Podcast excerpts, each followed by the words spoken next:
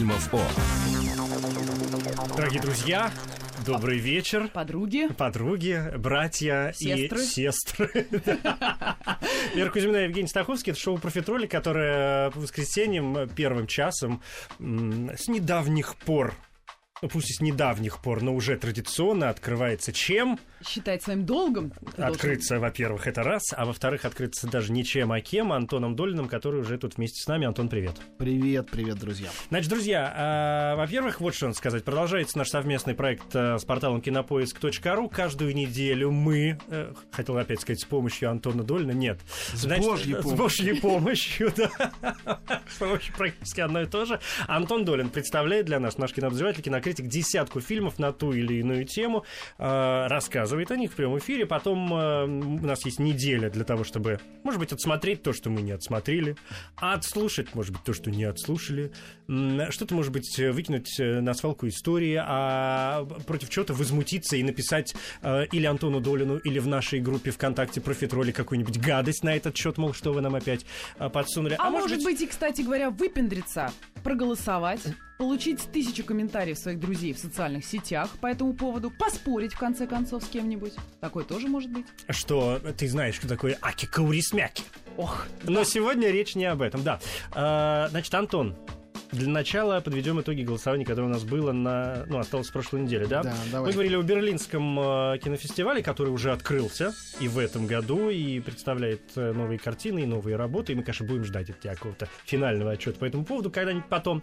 А сегодня про 10 обладателей Берлинского «Золотого медведя», о которых ты нам рассказывал неделю назад. Но тройка лидеров, э, я не знаю, предсказуемая или нет, но сложилась как-то почти сразу и, и так и тянулась до конца. Понятно, что «Человек дождя» победил. Ну, Ну, естественно. ежику понятно. Ну, мы же это предсказывали. Да. Как Зато... могло быть иначе? Да? Том за- Круз. Опять же, Барри Левинсон, вот этот человек. Ну, а Барри? Главное, Том Круз. Ну, немножко другие. И немножко Дастина Хоффмана, да. да. К вопросу о Хоффмане, кстати. Потому что э, в, в- в прошлое воскресенье мы закончили программу, и буквально через несколько минут пришла вот эта печальная новость э, из Америки о том, что э, умер Филипп Сеймур Филипп Хоффман. Сеймур Хоффман, который, кстати, в этой нашей десятке тоже был представлен в фильме Пола Томаса Андерсона «Магнолия». Он вообще, не дашь мне Одна соврать, из был... лучших его ролей, да. Да, одна из лучших ролей. Он был э, любимым режиссером Андерсона. И я, честно говоря, голосовал... Любимым актером. Да, Хоффман был любимым актером Андерсона. Все правильно. И я голосовал, э, честно говоря, за Магнолию. Хотел э, тоже повыпендриваться, но потом понял, что это такая у меня будет дань памяти. Ежели хочешь, поэтому... Мне кажется, Антон будет рад и счастлив а, увидеть своего режиссера на третьем месте. Да? Ну, я... Бергман на каком? наконец-то у нас попал в тройку лидеров. Ну, хоть Да. как-то кто-то оценил. Получил сейчас вдохновение для продолжения Старания старины Ингмара. Да. Ну, да. Ну хорошо, о чем речь пойдет сегодня? А сегодня, друзья, у нас э, рассказ, ну, косвенно отчасти связанный с кассовыми успехами кинокартины «Ви», которая заставила меня задуматься о э, том, как вообще экранизировали русскую классику во все времена. Причем и наши, и не наши. Да, я долго на самом деле ломал голову, как и о чем именно рассказывать, потому что сначала я решил сделать просто десятку лучших экранизаций русской классики. Понял, что количество их таково, что можно вообще сдохнуть. Тогда я стал смотреть по отдельным авторам. Хотел сделать десятку гоголевскую. Она Мгм. набиралась. Потом я посмотрел, по каким еще авторам можно сделать. Ну, 10, э, как бы по Достоевскому, по Толстому можно там по 20 фильмов набрать. А Пушкин? А вот, а по Пушкину не наберешь на самом деле и пяти по-настоящему э, Серьезно? стоящих картин. Тут и оно. Нет, ну экранизации, конечно, гораздо больше. Но из удачных в основном это сказки. э, ну вот Мультики. одно самое удачное. Да, мультики, совершенно верно. Э, и Нет, ну есть классическая пиковая дама протазановская. это правда. Но это фильм слишком древний для того, чтобы кто-то Но его это вообще все, смотрел. равно всего ничего. А, да, в общем, короче, э, я долго думал, ломал голову, как с этим всем обойтись. Э, Тема мне нравится, с русской классикой и экранизациями. Я решил сделать две десятки. Одну сегодня, посвященную русской классике в интерпретации советских и русских режиссеров. То есть как у нас это экранизировали. А у нас это все сакральная история, правда, да? Школьная Мгм. программа, практически канонизированы эти имена. Э, Я помню, когда был на выставке какой-то кон- концептуалистов, там была дивная работа ныне покойного э, Дмитрия Александровича Пригова, где э, у него э, было написано, нарисовано такое, ну, не генеалогическое, как бы иерархическое древо русских классик. И там им всем присвоены звания. Там генералиссимус, там был, естественно, Пушкин, потом там шел там, Лермонтов.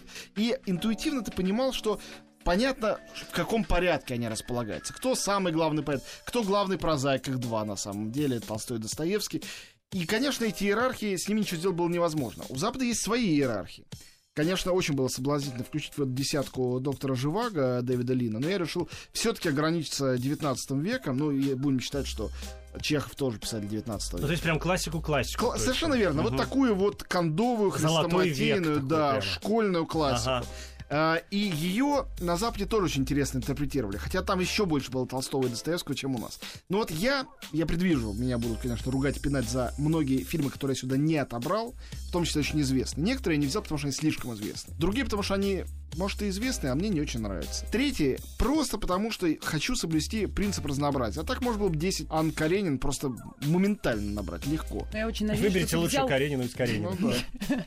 Я надеюсь, что ты взял какой-нибудь очередной фильм, который просто надо посмотреть, и который, скорее всего, никто не видел. Э, да, конечно, конечно. В каждой из двух десяток у меня есть как минимум один такой фильм. Э, специально я беру что-нибудь очень редкое, надеюсь, что хотя бы какого-то одного человека это, этот фильм может осчастливить. Ну, смотрите, что происходит. Надо пояснить здесь одну очень важную вещь. Во-первых, мы имеем полное право заявить о том, что мы сегодня запускаем вот этот двухсерийный цикл. Проект. Очередной амбициозный наш проект, который в данном случае заключается в двух десятках. Сегодня одна, следующее воскресенье другая по экранизации русской классики. А 20, что это будет воскресенье? 26 февраля, кстати, угу. уже растягивая а, анонс на весь февраль, мы продолжаем другой наш не менее амбициозный цикл, который завязан на Оскаре. Потому что 2 марта церемония вручения, и перед церемонией да, мы да, договаривались да. сделать десятку лучших фильмов, получавших а, э, главного обез... Оскара за лучший фильм. Обязательно, да, это вот у нас на 26 нас а, значит, Оскар число. Впереди. Да. Но, э, Слушайте, ну это о планах вперед, да. а о планах на сейчас. Очень хотелось бы, чтобы вы, э, дорогие друзья, послушали Антона Долина и рассказ его о каждом из десятки фильмов, которые он сегодня принес, и уже после этого зашли на www.кинопоиск.ру и уже проголосовали за картину. Если вы имеете представление обо всей этой десятке и видели и хорошо знаете, можно голосовать прямо сейчас. А если нет, то в течение недели. Итак, сегодня русская классика в отечественных экранизациях. И начинаем мы, насколько я понимаю, не с пиковой дамы Протазанова. Нет. Все-таки. А, ну, я позволил себе взять за точку отсчета, но я напоминаю, что порядок у нас просто хронологический. Картину, которую очень люблю, которую многие очень не любят, а, но я и понимаю, почему они не любят, и сейчас объясню, почему я люблю. А, во-первых, вообще мой любимый русский писатель Достоевский. Это совершенно не оригинальный выбор, но это чистая правда. Я читаю его с последних классов школы и до сих пор, и многое знаю наизусть, он мне очень нравится. Идет твоя любимая книжка? Идиот не моя любимая книжка, хотя все пять его великих романов э, примерно в равной степени прекрасны. Но Идиот одна из книг, которая меня потрясла когда-то в детстве, потому что я всегда, я вырос вообще на рыцарских идеях, и вот этот образ Дон Кихота меня действительно с очень молодых моих лет, э, я еще диафильмы с ним смотрел, еще книжку не читав. Вы знаете, Антон, тревожит. не отпускает он вас. Да, не абсолютно отпускает. не отпускает, точно. Вот, и когда я э, увидел большой большой русский роман с прекрасным названием «Идиот», который не может не привлечь внимания, начал его читать и понял, что это про такого же Дон Кихота только в условиях России 19 века, это меня дико сразу э, как-то взбаламутило и порадовало. А потом я увидел этот фильм. И речь идет о фильме 58 года, фильм «Идиот», сделанный Иваном Пыльевым с великолепным Юрием Яковлевым в роли э, князя, Мышкина. князя Мышкина. Совершенно верно. Дело в том, что э, к Пырьеву отношение, ну, принято считать, что он такой нехороший был человек, как и еще один герой нашего вот этого хит-парада сегодняшнего, потому что он был большой начальник. Он был большой начальник, он рулил кинематографом, Мосфильмом, он все решал, кому запускаться, кому нет, э, кто-то на полку ложился за него. Ну, конечно, он был такой великий и ужасный немножко, правда. Но мне кажется, несмотря на все эти бравурные какие-то комедийные или, или мелодрамные фильмы, которые он делал э, при Сталине сразу после, а, на самом деле ему хотелось быть тонким режиссером, снимающим психологическое кино, а Достоевский был самым запретным и сложным из всех классиков. И именно Пырьев сделал «Братьев Карамазовых», и «Идиотов». А почему из этих двух картин я выбрал именно «Идиота»? А причина вот уже Женя озвучена. У нас э, от нас совсем недавно ушел э, Юрий Яковлев, и я считаю, что я считаю. Мое вообще мнение не, не, не играет никакой роли. Любой нормальный человек считает, что это один из э, самых выдающихся актеров, которые вообще были в нашем кино и в нашем театре. И, э, конечно, интересно, что Юрий Яковлев, который более всего известен и любим по ролям комическим, да, ну так по нему не скажешь комик, да, но угу. все-таки э, Яковлев это прежде всего для народа э, гусарская баллада. И ирония судьбы. Э, да. И ирония судьбы, Иван Васильевич меняет профессию. Угу. Комедии. Да. да. Его знают как героя комедий. Так вот, начался он как князь Мышкин. И вот я думал, думал над этим, и у меня осенило, что, конечно, э, это не потому, что он еще в нем еще там спал трагик, а потому что на самом деле, ведь князь Мышкин, как и Дон Кихот, эта фигура в большой степени комическая и трагическая при этом тоже. Он же все время совершает смешные, несуразные поступки. И вот этот вот юноша со взглядом горящим, видно по мешкам под глазам, э, вот такие круги у него черные нарисовал Мпырев, что он, конечно, не в себе этот человек. И он несет на себе весь этот фильм. Там другие актеры, ну, такие качественные советские актеры. Но он воспламеняет собой это все. То, что он от них всех так отличается, тоже важно. Потому что герой это тоже отличается. И поэтому, по факту, это очень классная экранизация. Хотя это полромана, вы же знаете об этом. Должна была быть вторая часть. Яковлев, я уж не знаю, по каким причинам отказался. Сниматься и, во второй серии. Да, да, и Пырьев не стал делать, и совершенно был прав, потому что без э, Яковлева это кино не могло бы получиться. То есть это полфильма, которые оказались э, абсолютно самоцельными фильме. Это целый фильм, да. который является собой половину mm-hmm. романа. Mm-hmm. Первую часть, самую знаменитую, где э, деньги горят в печке, а, ну и где знакомиться с Рогожиным значит, а, князь Мышкин и те, кто читали книжку, знают, что один из них другого убьет, в конце концов, из-за той самой женщины, которая, благодаря которой они познакомились. Но вдруг кто-то не читал и не смотрел э, ни одной экранизации. Ну, значит, вот вам Идиота, спойлер, да, спойлер да, да. да. Нет, ну почему это спойлер? Мы же не, мы, мы же не, не сказали, кто кого из а, них точно, убьет. точно, об этом я не подумал. Вот тебе зацепочка, пожалуйста, да. Значит, «Идиот» Иван Пырьев, 58 год. Что дальше? Пункт номер два. Э, из э, всех экранизаций Гоголя, ну, у меня еще одна будет, э, но я хотел выбрать именно эту. Ну, сразу скажу, я скорблю, что по просто правилам, которые я сам навязал mm-hmm. этому нашему циклу, мы не можем сюда поставить в этот список шинели Юрия Нарштейна, потому что это работа не полнометражная и не законченная. Я был бы рад, если бы он хотя бы час снял материала незаконченного, тоже это сюда включить. Конечно, те фрагменты, которые мы видели, они великие, потрясающие. Да, ну а мы все-таки говорим о полнометражных да. художественных Поэтому фильмах. Э, у нас э, шинель другая, знаменитая шинель, которую сделал Алексей Баталов как режиссер. Вот, кстати, сразу интересный момент, да, ведь э, очень многие люди и даже и не подозревают, что Баталов, в принципе, работал как режиссер. Он очень мало снял. Э, и мне кажется, что это потрясающий случай такого единства формы и содержания, когда, э, ну, как бы любой ведь актер, даже самый замечательный, это форма, mm-hmm. которая, ну, более пластичная, менее пластичная, а какие-то режиссеры туда вливают содержание.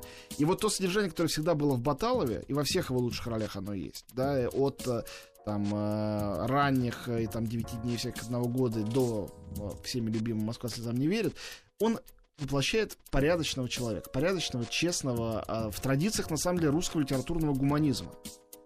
И странным образом а, Библию этого гуманизма, повесть Гоголя «Шинель» он экранизировал. И также другую гуманистическую книжку, хотя и сказочную, «Три толстяка». «Три толстяка», да. А вот. И «Шинель», а, ну, конечно, главное, что про нее надо сказать, это о выборе актера на главную роль. Потому что там полным-полно актеров, замечательно, кстати говоря, в маленьких ролях, их полным-полно, там э, и Толубеев там есть, и Нина Ургант, и вообще можно перечислять, перечислять. Но это, конечно, фильм, где Башмачкина сыграл Ролан Быков. И, конечно, Ролан Быков это выдающийся, может, наверное, даже сказать, великий актер, да. да. Но насколько это его роль, насколько вся его стать, вся его эта суетливая суть, э, и его лицо, э, в котором на самом деле же ощущается э, за всем этим комикованием страдания, насколько они уместны для этого персонажа, дико сложного персонажа, который в повести-то он э, у Гоголя очень статичен, угу. он неизменяем, он, он такая константа человек, который, с которым случилось одно в жизни, он умер. Потому что его мечта не осуществилась, потому что изменить он ничего не мог. Он не мог даже изменить при помощи шинели, о которой он мечтал. И, конечно, сыграть такое, срежиссировать это очень сложная задача. Я считаю, что это отличная экранизация, и я не ощущаю никакой архаичной, устаревшей. По-моему, Баталов замечательно сделал работу. Фильм 59 -го года. Но тем более, что Шинель, в общем, э, в отличие даже от «Идиота», да, с которым мы сегодня начали, не так-то уж часто, в принципе, экранизировали. А потому что это не так легко. Может быть. Потому что это не так легко. Пункт номер три, мы снова приходим... А внутренний к, мир героя. Э, да, снова появляется у нас на горизонте Федор Михайлович. Простите меня за это, это, конечно, моя... Ну, а куда? Нет, моя мы слабость Мы говорим о русской классике. Но зато я взял, э, оцените, тут вот ни Бесы, ни Карамазова, ни Преступление и наказание. Я взял самую, в общем, казалось бы, неказистую его вещь из тех, которые экранизировались. В общем-то, это новелла-анекдот. И называется так, скверный анекдот. Рассказ. Это рассказ, э, который блистательно молодые еще совсем э, дуэт Александр Алов, покойный и, к счастью, живой Владимир Наумов превратили в фильм. Сделали они это э, давным-давно, в 66 году. Время, казалось бы, было сравнительно либеральное. Фильм лег на полку, и его увидели зрители через 20 лет. А вот почему интересно? А, на самом деле, они сами очень об этом много думали. Это совершенно сновидческое кино. Ну, во-первых, сюжет, если не все знают. Это история э, генерала, который из лучших побуждений заходит э, на свадьбу к своим Мгм. подчиненным, чтобы поздравить. Но дальше там как-то он себя неудобно чувствует, он решил, чтобы расслабиться, выпить, и пошло... Всё- напивается как свинья. пошло не так, как надо понеслась, да.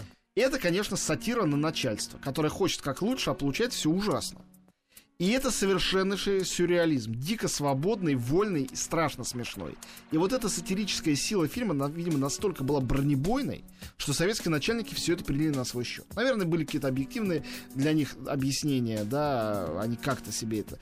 Но, безусловно, Короче говоря, кто-то когда-то оказался в такой же ситуации, а Уверен, что об многие этом сняли да. фильм. Да, пускай полежит 20 лет. В общем, э, ну и главное, кроме того, что там дивная музыка Николая Каретникова, замечательнейшего композитора, вообще лучшие композиторы писали музыку к организациям русской классики. Конечно, про этот фильм стоит сказать, что там сыграл, э, ну, я возьму на себя смелость э, это вот припечатать. Антон, тебе можно все. Да, а я, я. Тем более, что сегодня такую Да. смелость тебе брать Да. э, не один раз, Это судя по точно. всему. Я считаю, что это лучшая роль Евгения Евстигнеева в кино. Мне кажется, ничего более выдающегося, чем вот эту главную роль, он, он не сыграл нигде. Это просто потрясающая работа. И его дар, а, ну, Доста- история Достоевская, но это дар какого-то гоголевского персонажа, гоголевского такого чудища, который вроде бы человек на самом Мгм. деле. Потрясающе здесь это показано и сделано.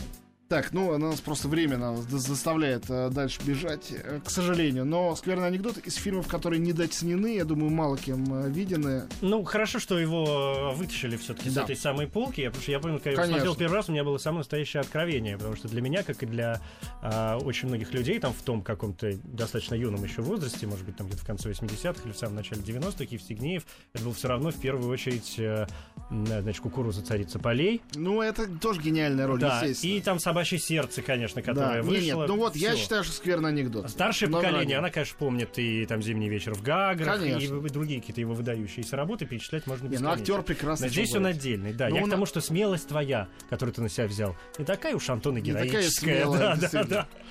Ну и следующий пункт, э, наш будущий, возможно, победитель. «Война и мир» Сергея Бондарчука, 66 год. Э, Премия «Оскар», между прочим. И масса других премий. Разумеется, и российских тоже. Э, Да и «Золотой глобус» там был. э, И вообще в, э, и в Каннах его показывали, просто вне конкурса. Ну, еще фильм, который все знают, что про него говорить. Да, ну что про него говорить? Это отличная экранизация. Вот что. Вот что я о нем хочу сказать. Отличная. И кто бы мог подумать на самом деле. Все-таки много было риска. И он гигантский, невероятно дорогой. Бондарчук, 40-летний уже, играющий э, э, Пьера Безухова. Это совершенно было не очевидно. Он же Бондарчук кто? Он же герой судьбы человека. Он же человек из народа. Мгм. А тут аристократ, интеллигент, в Еще и в мучениях внутренних вечных. Конечно.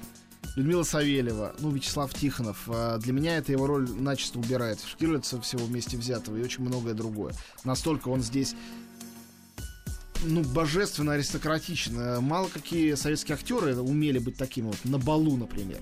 Ну и, конечно, сцена Бородинского сражения. Что говорить? Конечно, можно перечислять там, там, там десятки тысяч человек этом принимавшие участие, невероятные панорамы. Сложно. А, а стоимость какая? На сегодняшние деньги пересчитали, что это стоило бы больше 500 миллионов э, долларов, э, если по теперешнему бюджету считать. Чёрт 8 что- миллионов только рублей в указан Советском- бюджет на то время. Только да. в Советском Союзе такое могли позволить. Ну, э, а, а Андрей Рублев, при всей своей сложности, гигантский, стоил 1 миллион. Мгм. Э, Вот, э, в 8 раз больше. Те, кто не почитали, могли хотя бы посмотреть. Это Ты правда. знаешь, не хорошо. они все выдержали, кстати, тоже. Как и книгу. Есть у меня знакомые, мы разговаривали, кстати, совсем недавно по поводу экранизации вот По- этой По-моему, это невероятно увлекательно. Но фильм. все равно очень длинная история. Она же действительно длится. и, э, Сложно сказать, сколько часов. А война, а мир, сколько они А длятся? и то, что между Да, ними. то что, и это все остальное.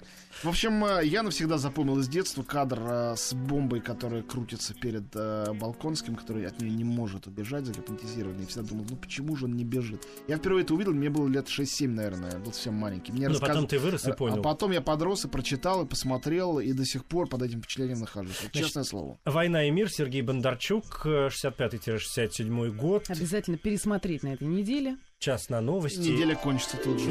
и вернемся.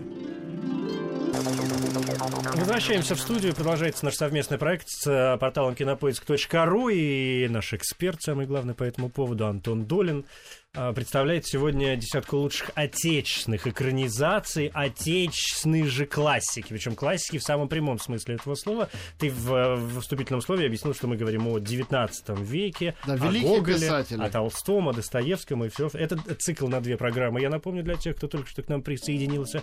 а Через неделю будем говорить о зарубежных экранизациях русской классики. Ну а пока позади осталось четыре пункта. Да, э, ну, мне очень нравится, что у нас рядом оказались, конечно, не намеренно, а просто время так распорядилось, э, две картины, которые представляют собой совершенно противоположный подход, в общем-то, к, одной, к одному и тому же материалу. А материал, что такое вообще было это вот дворянство, русская аристократия. А, об этом а, размышляет, на мой взгляд, очень здорово, а, в довольно романтическом ключе это решает Сергей Бондарчук в фильме «Война и мир». Хотя Толстой сам не о дворянах хотел как раз, а о народе. Но мне кажется, что вот э, э, скорее народному человеку Бондарчуку было интереснее именно вот это дворянство и его стать. А, и теперь человек, который считает себя и ведет таким образом, как действительно аристократ отечественного кино. Андрей, он же Андрон Михалков-Кончаловский, сделал фильм в 69 году, чуть позже, через три года после «Войны и мир», сделал фильм «Дворянское гнездо». Ну, Кончаловский здесь еще, в общем, вполне молодой человек. Весьма В молодой. 69-м-то, да. И, в общем-то, советский режиссер при всем как бы аристократизме. Но мне кажется, что «Дворянское гнездо», сделанное им по, э, напомню, роману Ивана Сергеевича Тургенева, это какой-то категорически не советский фильм. И вот он поразителен этим. Он такой нежный, он такой прозрачный, он такой по-тургеневски э, какой-то нитевидный, вот в лучшем смысле этого слова. В нем нету этих э, мощных акцентов э, и вот э, этой слоновой поступи э, войны и мира. Даже и близко. Это маленькая камерная история любви. Вот это гнездо дворянское. Это какой-то маленький остров. Кстати, там потрясающая работа художника-постановщика. Ведь эти все дворянские усадьбы в фильмах, все, что мы видели, это все создавалось с нуля. Это все придумано совершенно советскими художниками-постановщиками, декораторами, которые э, создавали вот эту иллюзию другого То есть дво- они да- не ехали довоенного- куда-то в... э, кто-то ездил, конечно. Все равно все это были фантазии, по большому счету. Что, кстати, очень хорошо показано в еще одном фильме, который у нас впереди. А, Вот. э, И замечательный Лаврецкий, сыгранный Леонидом Кулагином, Ирина Купченко, совсем молоденькая, очень хорошая, Беата Тышкевич. Замечательный набор. И даже Василий Меркурьев там отметился. А, да, ну, в э, не, не самой большой роли в своей жизни, но тем не менее. И есть там э, явление, конечно же, нашего любимого друга Никиты Михалкова. Ну как без него фильм про дворян снимал?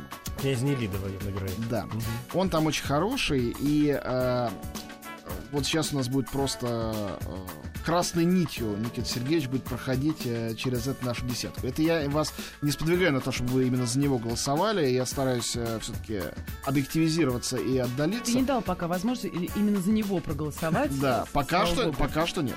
А, но э, дворянское гнездо Кончаловского, мне кажется, что это лучшее, что было сделано с прозой Тургенева в кино. Тургенев, э, он такой был, вот, вот тоже забавный парадокс. Э, Во-первых, его не так много экранизировали. Именно, я хочу сказать, Да. Бердяев говорил когда-то замечательно, а, писал точнее, что из, из западников и славянофилов самые русские не славянофилы, а западники. Потому что русский человек это человек, который э, подчиняется чему-то чужому, пришлому который э, чью-то моду перенимает, а не свое вот это русское пытается как-то во что-то воплотить. И Тургенев это та же история, он же был западник. Он же был э, совершеннейший западник, он э, жил в Европе, он критиковал все русское и говорил на иностранном языке. За это э, Достоевский его нещадно высмеял. А в результате выяснилось, что он один из самых русских писателей, которого э, фиг поймешь, э, если ты со стороны смотришь. То есть прочитать как-то можно, а вот экранизировать боялись. Хотя, ну, такие, такие яркие вещи, да, там какие-то отцы и дети, например. В общем, «Дворянское гнездо» лучшее, что из этого было сделано. Ну вот смотри, опять же, э, это у нас какой уже пятый пункт сегодня, и складывается, даже из этой, вот прошла половина программы, складывается действительно как это неоднозначное к тебе отношение сегодня, Антон, потому что мы говорим о разных авторах, И несмотря на то, что у каждого из них э, есть и другие экранизируемые произведения, у тебя такое э, ощущение, что ты выбираешь ну, такие не главные моменты. Часто понимаешь? мне нравятся не главные. Ты да. берешь, например, идиот Пырьева, ну все понятно, но есть же роскошные преступления и наказания. Например, да, не говоря уже обо всем остальном.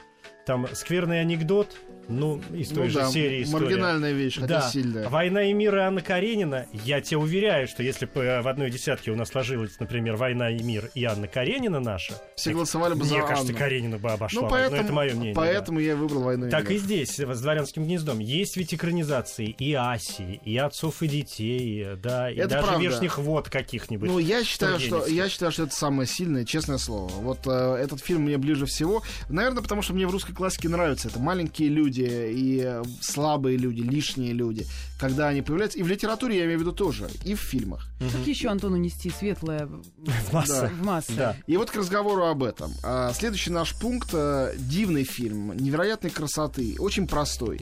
И за это, может быть, это один из самых моих любимых фильмов этого режиссера. И называется он не Евгений Онегин. Нет. Это станционный смотритель а, замечательного Сергея Соловьева. Вот Сергей Александрович, конечно, все его любят за Ассу, за там Черный урод, а мне нравится «Станционный смотритель». Мне нравится, что это маленькая история про смотрителя Самсона Вырина, а у которого, которому не повезло. Вот о чем на самом деле этот фильм. Вот там совсем нет этого социального конфликта, которому нас э, заставляют читать эту книгу, учили в школе. Его очень мало. Просто история э, пожилого неудачника, у которого вот с дочкой вышел, так, вышел такой казус. И опять у нас возникает а на... какой такой, не сказав отцу, так. Дуня уезжает с гусаром. Ну да, ну так и произошло. Ну зачем ты все опошила сразу? Ну все же знают, что там случилось. Ну что, ну да, да, да. Гусара Минского, мерзкую тварь играет Никита Сергеевич Михалков. Прекрасен в этой роли. Э, кому еще это и играть? Э, кому еще гусарить ну, так? Да ладно, все, Михалков Сами прекрасный а, Нет, актер. конечно, конечно. Что интересно, Соловьев же тоже был достаточно молодым, э, когда снимал. Да, да, да. 72 -го года фильм. То есть Соловьеву если Кончаловскому, когда он снимал «Дворянское гнездо», было 32, то Славьев 28. Ну вот такие чудесные, молодые, наивные совсем еще наши прекрасные режиссеры, совершенно не заматерев на русской классике, которую они вынесли из школы и из институтов, так вот пытались э, возмужать. Я считаю, возмужали. Замечательно.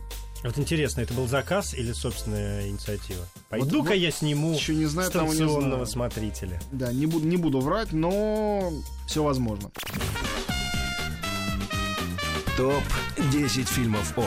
Так, ну ладно, следующий пункт номер 7. Следующий пункт номер 7. Э, пункт, по поводу которого мы с Долином успели до эфира переругаться. Ну, потому... не ругаться, но поспорить. Поспорить, потому что да. я сказал, что это очень известная картина, что Антон сказал, что я сошел с ума и вообще этот фильм никто Приехала не знает. Кузьмина с бинтами, и вот мы в эфире. Так, объясню совсем просто. Речь идет о фильме «Инкогнито из Петербурга». Фильм 77 года. С одной стороны, это экранизация самой знаменитой гоголевской пьесы «Ревизор». «Ревизор». С другой стороны, это фильм самого известного советского кинема... комедиодра. Комедиограф. Комедиограф Гайдая, вот, да. Леонида Ивовича Гайдая, прекрасного, гениального, великого человека. С третьей стороны, а, Гайдаю не везло, когда он экранизировал классику. Вот когда у него были а, сценарии оригинальные, у него получались супер шедевры. Самая а, его удачная экранизация классики это Иван Васильевич. И то потому, что не совсем классика, а Булгаков. То есть практически современник Гайдая, ну, чуть старше современник. Ну и такой осовеченный э, Булгаков. Конечно, же, вот. С Гоголем не то, что очень получилось, но тем не менее, это кино, которое, помню, мне всегда не нравилось, я вот его пересмотрел и подумал, что все-таки из тех ревизоров, а их несколько, которые снимали в СССР, этот мой самый любимый. Хотя бы потому, что я не могу себе представить другого городничего э, после Анатолия Попанова. Не, не могу себе этого представить. Хотя бы потому, что э, Сергей Мегицко, по-моему, одна из лучших его просто а ролей там. Лучшая. Возьми на себе эту смелость тоже Да, сегодня. может быть. И набор этих актеров, тут Анофриев и Куравлев, и Мордюкова. Ширвин, и Мордюкова, жену и играет, Носик. Да. Они, Невинный. Все прекрасные. И, конечно, это такой паноптикум замечательных уродов, совершенно советских бюрократов, mm-hmm, которые mm-hmm. тут оказываются в э, этих мундирах чиновник. Это, это здорово. Э, это здорово, это остроумно. Э, и местами это точнее отражает застойный Советский Союз 77 года, чем то, о чем писал Гоголь. Так а почему же ты решил, что его никто не знает-то? Мне, потому что просто его почти не повторяют по телевизору, редко показывают. Это фильм, который мы с тобой, по-моему, смотрели где-то просто в детстве или в Ну, юности, может с тех быть, пор да. мы его и знаем. А у Может меня, и, друзья, у вас есть все шансы посмотреть его на этой неделе и пересмотреть. Да. Спасибо, Вера Николаевна. Конечно. Ну и давайте... э, Еще один фильм успеем. еще один фильм успеем. Тем более, что он как мини-паузы. «Война и мир». Да, что о нем говорить, и так все понятно. У меня очень сложное отношение к режиссеру Никите Михалкову. Мне очень мало что у него нравится. А этот фильм безумно нравится. Но прежде чем сказать это, фильм 79 года «Несколько дней из жизни И.И. Обломова». Дело в том, что э, я считаю, ну, мы, мой любимый писатель русский, я сказал, Достоевский. Я считаю, что самый великий русский роман за всю историю русской литературы это Обломов. Ничего более потрясающего, более щемяще пронзительного, в то же время смешного. И в то же время более честного. абсолютно показывающий, что такое русский человек. И что такое не русский человек, не случайно там рядом Штольц. И чем мы отличаемся от Европы. И вообще, когда происходит все, что происходит вокруг, Болотная площадь, и Майдан, и банковский кризис, и что угодно. Прочитайте, перечитайте Обломова. Всё Он есть. ответит на все ваши вопросы. Это великая вещь. И Михалков сделал потрясающую вещь в своей картине, сделанной по замечательному сценарию Добашьяна. Он показал не сатирическое, да, вот что такое обломовщина, как нас учили, Мгм. там, Добролюбовская. Мгм. Не показал не то, как это ужасно, что человек лежит на печи, всю жизнь ничего не делает, что он лишний человек. Только что он- мечтает. да. Он показал невероятную лирическую красоту этого героя, совершенно обреченного. А, да, такого мечтателя, слабого. Какая красота в этой слабости. А, как можно было это увидеть, как это можно было сыграть, э, Олег Павлович Табаков, конечно, э, превзошел сам себя здесь. И Юрий Богатырев покойный, изумителен рядом с ним. А, это действительно почти безупречное кино. Оно А Соловей? да, да, да. Оно, оно ужасно тонкое, оно ужасно точное, оно ужасно грустное. А, И Михалков там совсем другой. В нем нету амбиций а, большого-большого режиссера, лауреата и победителя там Понятно, Канны Венеции. Да, это маленькое кино о маленькой России и этом слабом герое. Вот этот э, гимн слабости, по-моему, одно из самых прекрасных явлений, которые в фильмографии Никиты Сергеевича случались.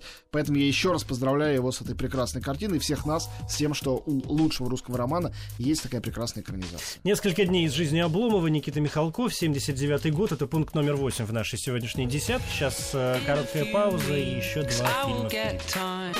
ТОП 10 фильмов О. Возвращаемся в студию. 8 пунктов э, в сегодняшней десятке фильмов осталось позади. Два Пункт номер, пункта впереди. Да, пункт номер 9. Пункт номер 9. На самом деле, два фильма, которые остались, это фильмы такие... Вот у нас все было до сих пор, даже когда прекрасное, ну, какое-то советское. Ну, вот немножко дворянское гнездо такое, более какое-то такое европейское по типу. Сейчас у нас два совершенно антисоветских фильма. И то, что они не были запрещены, связано только с тем, что один из них был сделан уже в перестройку, а другой совсем недавно, в 2002 году, то есть, ну, сравнительно недавно, 12 лет назад, все-таки уже в новое время. А, Это фильмы, сделанные двумя великими а, художниками, мастерами отечественного кино. Первый из них это Ашик Керип. Я вот стал смотреть, какие есть экранизации Лермонтова. Ничего особенно хорошего нету. Ашик Керип это маленькая сказка, кавказская сказка, записанная Лермонтовым. Чудесная, поэтичная, ужасно красивая. И ее-то и избрал для экранизации Сергей Параджанов который по договоренности с студией Грузия фильм, ну, я думаю, что всем известна драматическая судьба Параджанова. Человек что он трудной си- судьбы. Сидел в тюрьме, долго не снимал, ему не давали. Успел за свою жизнь э, снимать кино как бы молдавское, как бы украинское, как бы армянское, азербайджанское и как бы грузинское. Как бы, потому что на самом деле это было всегда чисто авторское кино, его собственно, вообще ни на что не похоже. Он такой был интернационалист, хочет назвать его советским режиссером, но он дико антисоветский. И непонятно какой он. Параджанов сам по себе. И э, у него есть две картины, в которых он по-настоящему добился вот этого совершеннейшей своей самобытности, я считаю. «Цвет граната» и «Ашик Кирип». «Ашик Кирип» его последняя прощальная картина. Э, это как бы совместная картина Параджанова с Абашидзе, Давидом Башидзе, но это была договоренность, э, достигнутая на Грузии фильма, что только под это Параджанову давали снимать. Это история, которая, к счастью, по- попала и э, на разные фестивали, и э, показывали и в Каннах, и в Венеции, и в Мюнхене, и давали какие-то призы. Ну, правда, довольно условно все-таки они были. Это история бедняка, который полюбил богатую девушку. В конечном счете, э, через э, много разных испытаний им удалось соединиться. Но это невероятной красоты, декоративности работы. Сейчас, когда весь мир отмечает юбилей Параджанова, готовится э, его большая выставка на Солянке, или, не знаю, она уже, может быть, даже открылась. А это правда, что эту картину хотели отправить на Оскар? Э, хотели, конечно, да и могли бы, мог бы получить даже этого Оскара. Но, как всегда, все было неуклюже, он был такой полудиссидент Параджанов, сидевший за гомосексуализм, как ты считал, что все это не того. Грязная история, отправлять да. не будем. Все еще это был все-таки Советский Союз. Вот, но э, фильм остался с нами, и это, безусловно, шедевр самобытный, вообще ни на что не похожий, и, э, и повторяю, фильм редчайшей, потрясающей красоты. В ролях Юрий Мгаян, Ромас Чихвадзе и Софикучи Аурели, конечно, да. Ну, конечно. И пункт номер 10, последний сегодня. Последний пункт. Э, я взял на себя еще одну смелость. Э, среди огромного количества экранизаций Чехова, конечно, нельзя было без Чехова в десятке экранизаций отечественного кино. Я взял не то, что наверняка бы победил какую-нибудь даму с собачкой, mm-hmm так далее. Прекрасные все картины. Но я взял совершенно нетипичный фильм, который мне безумно нравится. Я считаю, что это шедевр Киры Муратовой, великого нашего режиссера, все равно нашего, потому что она снимает на русском языке. Хоть сейчас она живет на Украине, снимает там. Но этот фильм делался в России, кстати говоря. Картина 2002 года «Чеховские мотивы», поставленная по двум э, произведениям Чехова, которые вы стопудово не читали. Это рассказ «Тяжелые люди» и пьеса Татьяны Репина. Пьеса — это вообще пьеса-шутка, потому что это все история бракосочетания, и большая часть реплик — это э, церковный ритуал бракосочетания в церкви, куда к жениху является его э, призрак, призрак его погибшей э, возлюбленной.